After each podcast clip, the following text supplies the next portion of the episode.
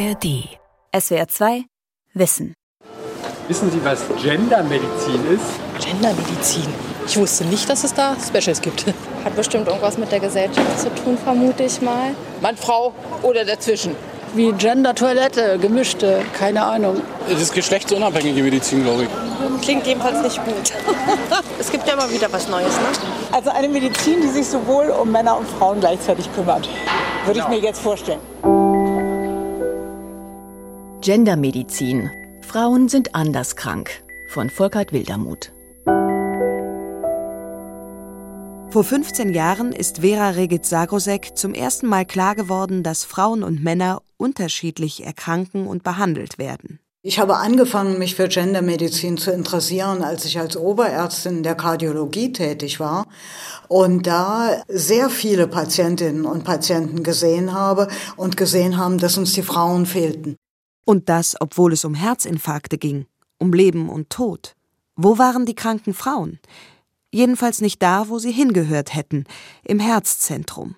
Sie waren zu Hause, sie waren beim Allgemeinarzt, vielleicht waren sie in der Klinik, aber dann eben nicht in der Notaufnahme.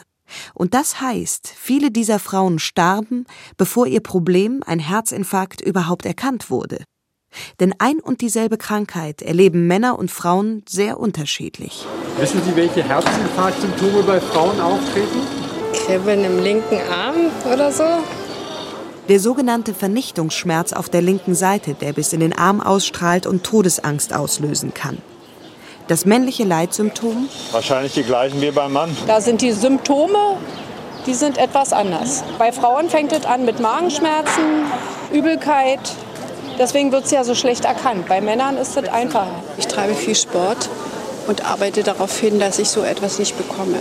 Also dass man so ein bisschen Atmungsproblem, dass die Lunge ein bisschen wehtut, aber nicht wirklich das Herz. Die weiblichen Herzinfarktsymptome sind starkes Unwohlsein, Schmerzen auch im Rücken oder Bauch, eher rechts, Übelkeit, Schwindel, Erschöpfung. Dann kommt ein Normalmediziner wahrscheinlich nicht immer gleich darauf. Jetzt schnell 112 wählen. Dafür müsste Frau die Symptome kennen. Kennen aber viele Frauen nicht. Und auch das medizinische Personal ist hier nicht immer sattelfest. Konsequenz? Der weibliche Herzinfarkt wird später erkannt und später behandelt. Vera Regitz-Sagrosek und andere Ärztinnen wollten das nicht länger hinnehmen. Ihr Ziel? Geschlecht aus der Nische der Gynäkologie und Andrologie herauszuholen. 2007 gründeten sie an der Charité Berlin das Institut für Geschlechterforschung in der Medizin. Gendermedizin ist eigentlich eine sex- und gendersensible Medizin. Gendermedizin beleuchtet beides. Sex, also das biologische Geschlecht, und Gender, die vielfältigen sozialen Geschlechterrollen. 15 Jahre lang hat Vera Regitz-Sagrosek das Institut geleitet und die deutschlandweit einzige Professur für frauenspezifische Gesundheitsforschung innegehabt. Vor kurzem übernahm Professorin Gertrud Stadler beide Funktionen. Die Gendermedizin ist eine Medizin, die Geschlecht immer mitbedenkt. Und zwar also in allen Phasen und in allen Aufgaben, die wir in der Medizin haben. Also von der Prävention über die Diagnostik von chronischen Erkrankungen, über die Behandlung bis zur Nachsorge. Und warum ist das nötig? Frauen leben länger in Deutschland. Ja, also es kommt immer auf die Erkrankung an. Das heißt, bei bestimmten Erkrankungen haben Frauen Nachteile im Gesundheitssystem, weil sie einerseits wenig erforscht sind bisher. Andererseits ist es wirklich so, dass Männer in Deutschland eine wesentlich geringere Lebenserwartung haben als Frauen und wir uns da auch dafür interessieren, also besonders Männer mit niedrigen sozialen Lebenschancen. Von Gendermedizin profitieren also keineswegs nur Frauen. Aber bei ihnen gibt es den größeren Nachholbedarf. 2021 erschien eine Analyse der Forschungsförderung in den USA. Die Wissenschaftler haben verglichen, wie viele Menschen eine Krankheit betraf und wie hoch die Finanzierung der entsprechenden Studien lag. Das Ergebnis Leiden wie Migräne oder Angststörungen, die vor allem Frauen betreffen, erhalten deutlich weniger Geld als AIDS oder Drogenmissbrauch. Hier sind die meisten Patienten männlich.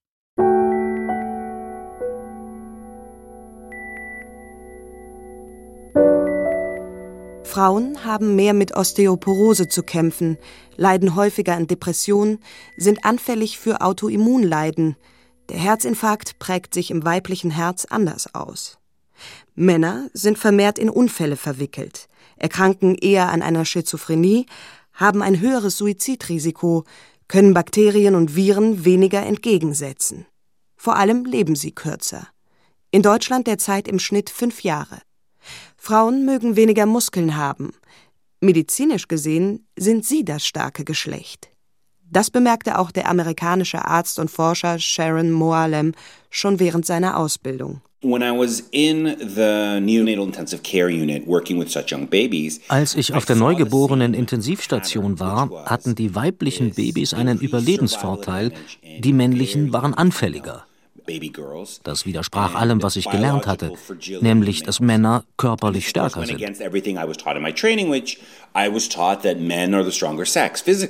Bei Neugeborenen ist der Einfluss der Umwelt noch sehr begrenzt. Der Vorteil der weiblichen Babys lag also nicht auf dem Feld von Gender, der Gesellschaft, sondern auf dem von Sex, der Biologie. Und da gibt es einen ganz grundlegenden Geschlechtsunterschied. Frauen haben zwei X-Chromosomen. Das gibt ihnen einen riesen Vorteil gegenüber Männern. Männer haben nur ein X und dafür noch ein Y-Chromosom. Aber das Y-Chromosom ist viel kleiner. Es enthält nur 86 Gene, die vor allem die Entwicklung Richtung Mann anstoßen. Auf dem X-Chromosom liegen dagegen um die 2000 Gene. Wichtige Gene, die unter anderem das Immunsystem und die Gehirnentwicklung beeinflussen. Doch Frauen sind hier nicht einfach nur quantitativ besser aufgestellt als Männer. Es gibt auch einen wichtigen qualitativen Unterschied. Die beiden X-Chromosomen einer Frau sind nicht identisch. In seinem aktuellen Buch Das stärkere Geschlecht erklärt Sharon Moalem, warum das die wahre weibliche Superkraft darstellt. Women are actually a mosaic. You see, 50% of a woman's cells are using the X from their father mainly. Jede Frau ist ein Mosaik. Die eine Hälfte ihrer Zellen verwendet das X-Chromosom, das sie von der Mutter geerbt hat die andere Hälfte das väterliche. Meine Immunzellen sind alle identisch, tragen dasselbe X- und Y-Chromosom. Das heißt, sie nutzen dieselben Werkzeuge, um etwa das Coronavirus zu bekämpfen. Eine Frau dagegen hat zwei X-Chromosomen. Auf einem sind vielleicht Gene, die das Coronavirus besonders gut erkennen können. Und auf dem anderen Gene, die es effektiver abtöten. In Frauen können diese Zellen mit ihren unterschiedlichen aktiven X-Chromosomen Hand in Hand arbeiten. Daraus resultiert ein Überlebensvorteil. Das beobachten wir ja gerade überall auf der Welt. In den Krankenhäusern lagen etwa gleich viele weibliche und männliche Covid-19-Patienten. Aber Männer starben deutlich häufiger an Corona. Ähnliches gilt auch für andere Infektionskrankheiten. Das stärkere weibliche Immunsystem geht offenbar effektiver gegen Krebsvorstufen vor.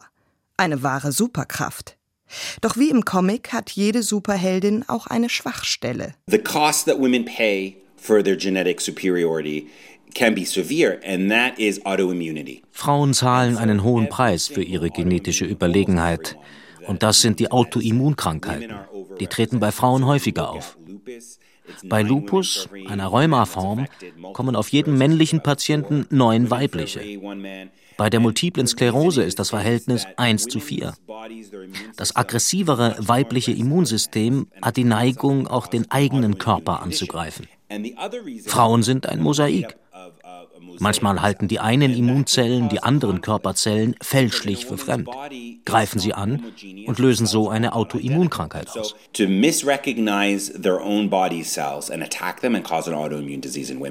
Frauen haben in jedem Alter eine höhere Lebenserwartung als Männer.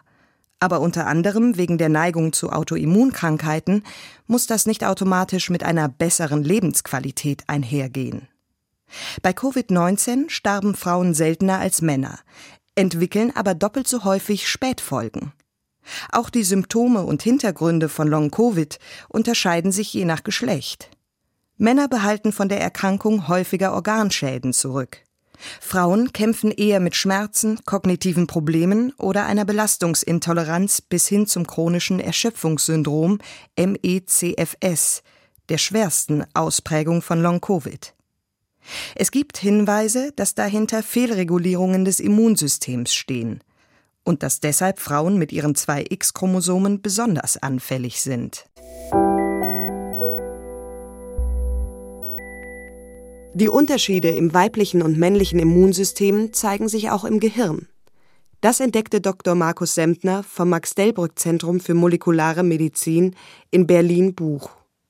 Aus Neugier hatte er seine Versuchsmäuse einmal getrennt nach Geschlechtern untersucht. Das Aussehen der Immunzellen war unterschiedlich zwischen Männchen und Weibchen signifikant, nicht in allen Hirnregionen, aber in manchen.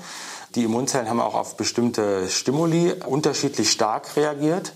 Das haben wir auch gemessen und es war ein signifikanter Unterschied zwischen Männchen und Weibchen. Ist das erwartet gewesen, dass sich dieser Aspekt unterscheidet? Nein, wir haben das nicht geahnt und ich muss auch ehrlich gestehen, ich hätte es nicht gedacht, dass es so ist, aber es war so. Erstaunlicherweise haben sehr viele Kollegen gesagt, ja, ich habe das schon immer geahnt, dass Männchen und Weibchen unterschiedlich sind. Neu ist im Prinzip, dass man eben das auch auf molekularer und zellulärer Ebene tatsächlich signifikant unterscheiden kann und das ist halt schon sehr spannend. Solche detaillierten Studien zu den Unterschieden zwischen Mann und Frau sind selten. In einem anderen Gebäude des Max-Delbrück-Zentrums konnte Henrike Marz Proben untersuchen, die aus Spenderherzen stammten, die für eine Transplantation nicht geeignet waren. Dabei haben wir sieben männliche und sieben weibliche Herzen miteinander verglichen und haben festgestellt, dass es in weiblichen Herzen anscheinend mehr Kardiomyozyten, also Herzmuskelzellen, gibt als in den männlichen Herzen. Und das hat uns überrascht, weil weibliche Herzen sind vom Gewicht und von der Größe her eigentlich kleiner. Und die Herzmuskelzellen sind der größte Zelltyp im Herzen. Und diesen Unterschied zu beobachten, hat uns schon stutzig gemacht. Würde aber dazu passen, dass die weiblichen Herzen weniger anfällig sind für Herzerkrankungen. Dass das weibliche Herz da einfach besser ausgestattet ist im Sinne von Kraftproduktion als die männlichen Herzen wobei manche Formen des Herzinfarktes eher bei Frauen auftreten. Es gibt hier also einen graduellen Vorteil wie meist in der Gendermedizin. Solche scheinbar kleinen Unterschiede bieten Ansatzpunkte für eine bessere Behandlung, zumindest theoretisch. Bei Risikofaktoren wie Bluthochdruck oder Cholesterinspiegel schneiden jüngere Frauen besser ab. Aber der schützende Einfluss von Östrogen verschwindet nach den Wechseljahren, Ab diesem Alter sollten also die Blutwerte kontrolliert und bei Bedarf zum Beispiel Cholesterinsenker verschrieben werden. Nur ist das vielen Frauen und oft auch dem medizinischen Personal nicht bekannt.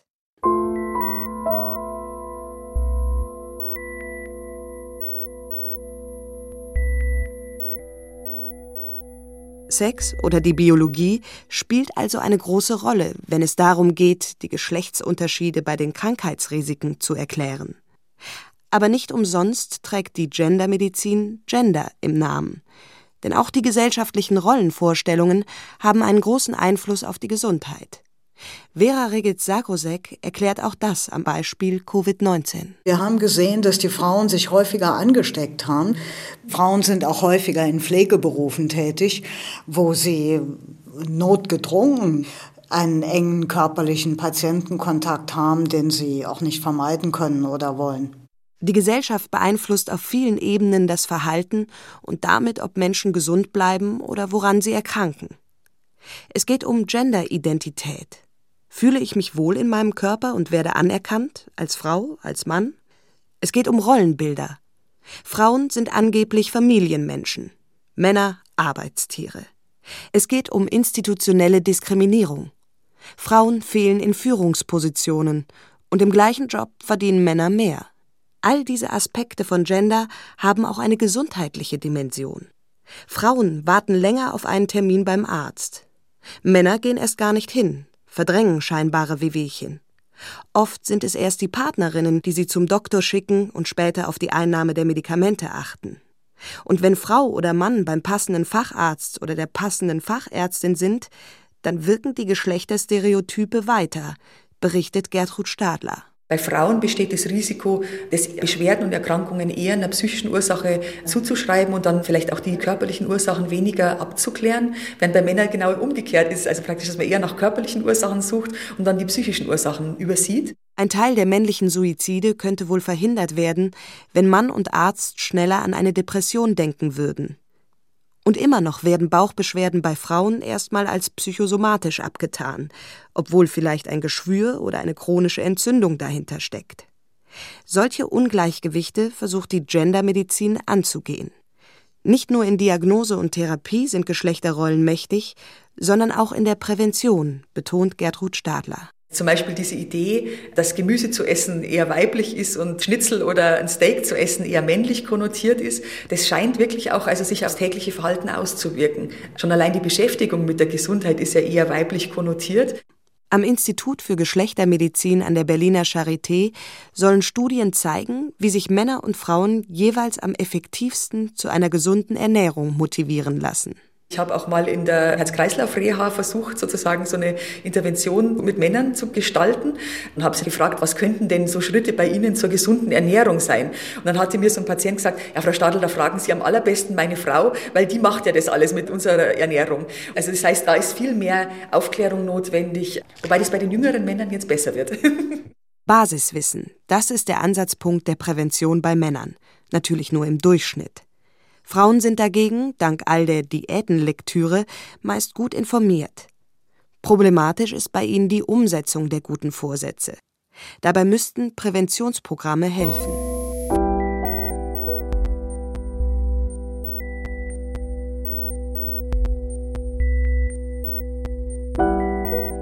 Die Gendermedizin will Prävention, Diagnose und Behandlung für Männer und Frauen verbessern. Das ist leichter gesagt als getan. Es fehlen oft schlicht die einfachsten Daten. Lange Zeit wurde in medizinischen Studien der Einheitsmensch untersucht, jung, weiß und vor allem männlich. Die Ergebnisse wurden einfach auf den Rest der Bevölkerung übertragen. Dosierungen für Medikamente Pi mal Daumen angepasst.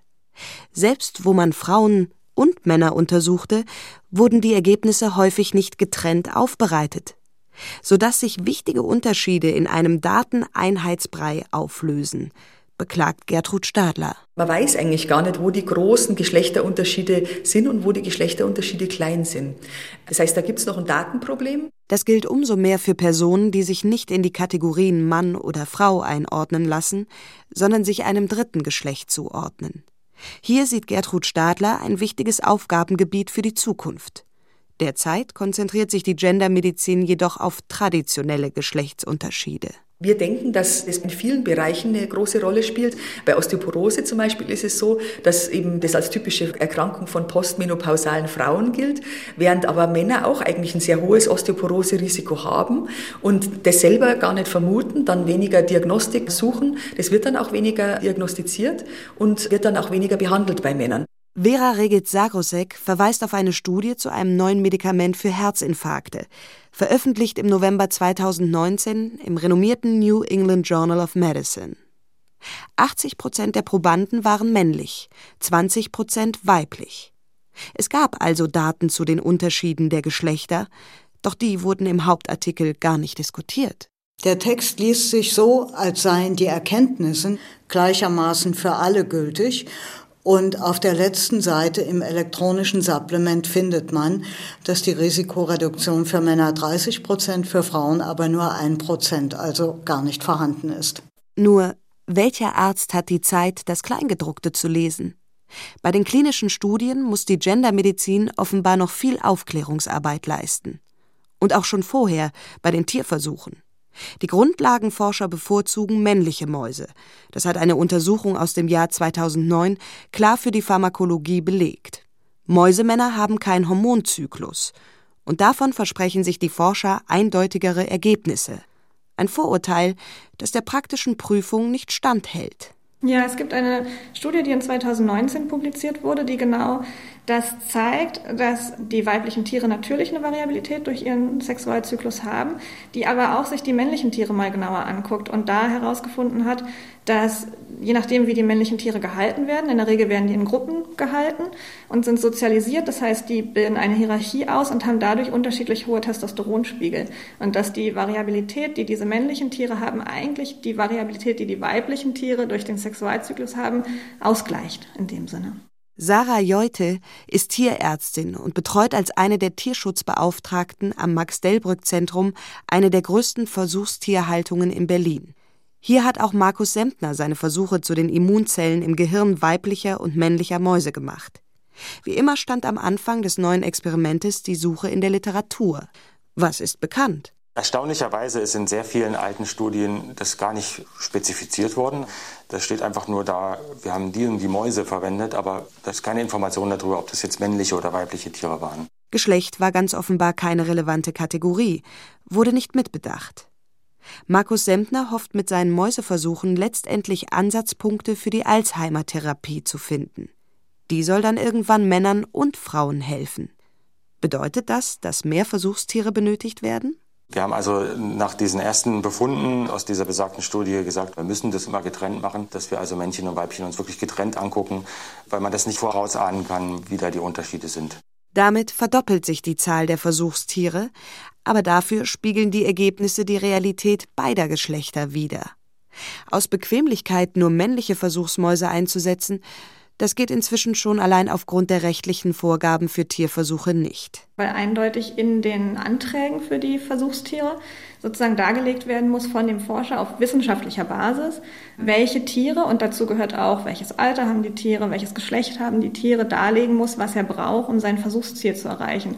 Und nur das bekommt er auch genehmigt. Und ansonsten wird das auch hinterfragt von den Behörden oder auch von uns als Tierschutzbeauftragte. Betont Sarah Jeute. Wer Therapien für Frauen und Männer entwickeln will, der muss auch an weiblichen und männlichen Mäusen forschen. Die Bestimmungen sind da, aber bis sich wirklich überall auch die Versuchspraxis ändert, wird es wohl dauern. Vielleicht bis eine neue Generation von Forscherinnen und Forschern das Ruder in den Laboren übernimmt.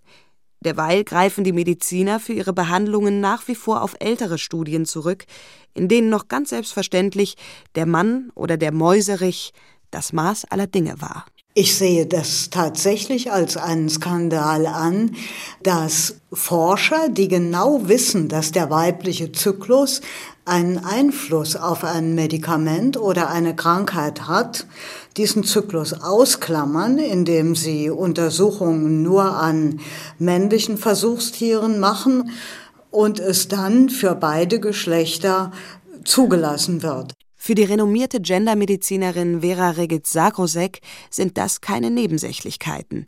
Denn der männliche Blick, zumindest in der früheren Pharmaentwicklung, hat extreme Konsequenzen. Nebenwirkungen von Medikamenten sind bei Frauen doppelt so häufig wie bei Männern. Und da geht es nicht nur um Kopfweh, sondern zum Teil um lebensbedrohliche Symptome. In den USA schätzen Experten, dass Medikamentennebenwirkungen die vierthäufigste Todesursache sind, noch vor Lungenkrankheiten oder Diabetes. Der amerikanische Arzt und Bestsellerautor Sharon Moalem Ein Drittel oder vielleicht sogar die Hälfte der Medikamente, die wir Ärzte verschreiben, haben bei Männern und Frauen unterschiedliche Effekte. Und wir wissen das nicht einmal. Denn diese Informationen sind keine Voraussetzung für die Zulassung. Eigentlich bräuchten wir getrennte Zulassungsverfahren für Frauen und Männer. Dagegen schreibt der Verband der forschenden Arzneimittelhersteller in einem Positionspapier aus dem Juli 2020, dass alle bisherigen Studien gezeigt hätten, dass es zwar statistische Geschlechtsunterschiede gäbe, diese aber so klein seien, dass sie in aller Regel keine praktischen Konsequenzen für die Dosierung der Arzneimittel hätten. Nichtsdestotrotz verlangt das deutsche Arzneimittelgesetz seit 2004, dass Frauen und Männer in den großen Studien jeweils getrennt zu untersuchen sind. Nur sind die meisten der heute verordneten Medikamente schon vor 2004 zugelassen worden. Ob sie bei Frauen besondere Nebenwirkungen hervorrufen, ist daher häufig nicht bekannt. Und viele Ärzte und auch Ärztinnen haben das Problem noch gar nicht auf dem Schirm, fürchtet Vera Regitz-Sakrosek. Es ist tatsächlich so, dass ich diese Befunde geschlechtsspezifischer Dosierung, dass ich das mal mit einem Chef einer großen Pharmafirma besprochen habe. Und der sagte mir dann, um Gottes Willen, was wollen Sie denn? Blaue und rosa Pillen für Männer und Frauen, das ist für die Ärzte doch viel zu kompliziert. Sex und Gender das biologische und das soziale Geschlecht beeinflussen Gesundheit und Krankheit. So viel steht fest. Aber die Gendermedizin ist nach wie vor ein Nischenthema. Es ist natürlich immer die Gefahr, dass es sozusagen eine Art delegiertes Thema wird, dass wir jetzt als ganz kleiner Forschungsbereich schlechter Forschung in der Medizin dann für die ganze Charité das tragen sollen und das, das können wir natürlich nicht. Gendermedizin ist wichtig für alle Fachgebiete der Medizin, findet Institutsleiterin Gertrud Stadler. Viele ältere Chefärzte werden sich vielleicht nicht überzeugen lassen. Aber der Nachwuchs an der Berliner Charité bekommt bereits in der Ausbildung mit, was Mann und Frau medizinisch unterscheidet. Auch Bielefeld und Zürich haben eine Professur für Gendermedizin eingerichtet. In den anderen medizinischen Hochschulen gibt es da noch viel Bedarf. Es ist eben nicht im Lehrplan verankert, es gibt keine Prüfungen dazu. Das heißt, die Studierenden nehmen es dann wahrscheinlich auch weniger ernst und haben auch weniger Angebote dann in der Lehre. Hier gibt es definitiv Luft nach oben. An vielen Universitäten nehmen die Studierenden die Sache selbst in die Hand und organisieren abseits des Lehrplans eigene Seminare und Fortbildungen zur Gendermedizin. Außerhalb der Universität hat sich schon einiges verändert. Studien für die Zulassung von Medikamenten müssen die Ergebnisse für Frauen und Männer getrennt ausweisen. In der Grundlagenforschung fordern viele wissenschaftliche Zeitschriften entsprechende Angaben in den Artikeln. Und auch bei der Behandlung in der Arztpraxis bewegt sich etwas. Noch bis 2010, das zeigte eine große Studie aus Florida, überlebten Frauen einen Herzinfarkt tatsächlich häufiger, wenn sie von einer Ärztin statt von einem Arzt behandelt wurden. Mittlerweile ist der Arztberuf weiblich. Es studieren und praktizieren mehr Ärztinnen als Ärzte. Wir sehen auch, dass die Patientinnen, und das ist eine ganz neue Studie aus 23, dass die Patientinnen ein größeres Bewusstsein zum Beispiel für ihre Herz-Kreislauf-Probleme entwickeln. Wir glauben, dass es deutliche Besserungen gegeben hat und dass Männer und Frauen mittlerweile gleicher behandelt werden, aber wir sehen noch keine ganz gleich gute Therapie. In Deutschland hat Vera Regitz-Sarkosek diese Aufklärung mit angestoßen. Anfangs gab es große Vorbehalte gegen die Gendermedizin, gab es Befürchtungen, hier sollte die ganze Medizin komplett umgekrempelt werden. Dabei ist das Ziel doch viel bescheidener. Ich denke, dass wir nicht einen Internisten für Männer und einen für Frauen haben sollten oder eine Augenärztin für Frauen und eine für Männer, sondern dass eine Internistin wissen sollte, was Männer und was Frauen an spezifischen Symptomen präsentieren und was sie an Therapie brauchen. Eigentlich eine Selbstverständlichkeit. Und mit weniger sollten sich die Frauen und auch die Männer nicht zufrieden geben. SWR 2 Wissen. Gendermedizin. Frauen sind anders krank. Von Volkert Wildermuth. Sprecherin Lena Drieschner. Redaktion Sonja Striegel. Ein aktualisierter Beitrag aus dem Jahr 2020. Man muss gendern. Es ist gar keine Frage, ob man es möchte oder nicht. Man muss gendern, wenn man auf sprachliche Genauigkeit Wert legt. Gegen jede Überzeugung der SWR Kulturpodcast zum Streiten. Mit Nicole Diekmann und Steven Anpalagan. Das, was im Kopf passiert, wenn wir gendern, ist, dass wir den Blick weiten eben für Frauen, für non-binäre und für diverse Personen. Ja gut, das hat ja schon super funktioniert. Es gab noch nie eine Mehrheit in der Bevölkerung für die Verwendung der Gendersprache. Und ich glaube, dadurch, dass keiner Bock hat auf diesen Stress, wird die Zahl derer, die dagegen sind, auch noch größer werden. Gegen jede Überzeugung. Ab sofort in der ARD Audiothek und überall, wo es Podcasts gibt. SWR 2 Wissen. Manuskripte und weiterführende Informationen zu unserem Podcast und den einzelnen Folgen gibt es unter swr2wissen.de.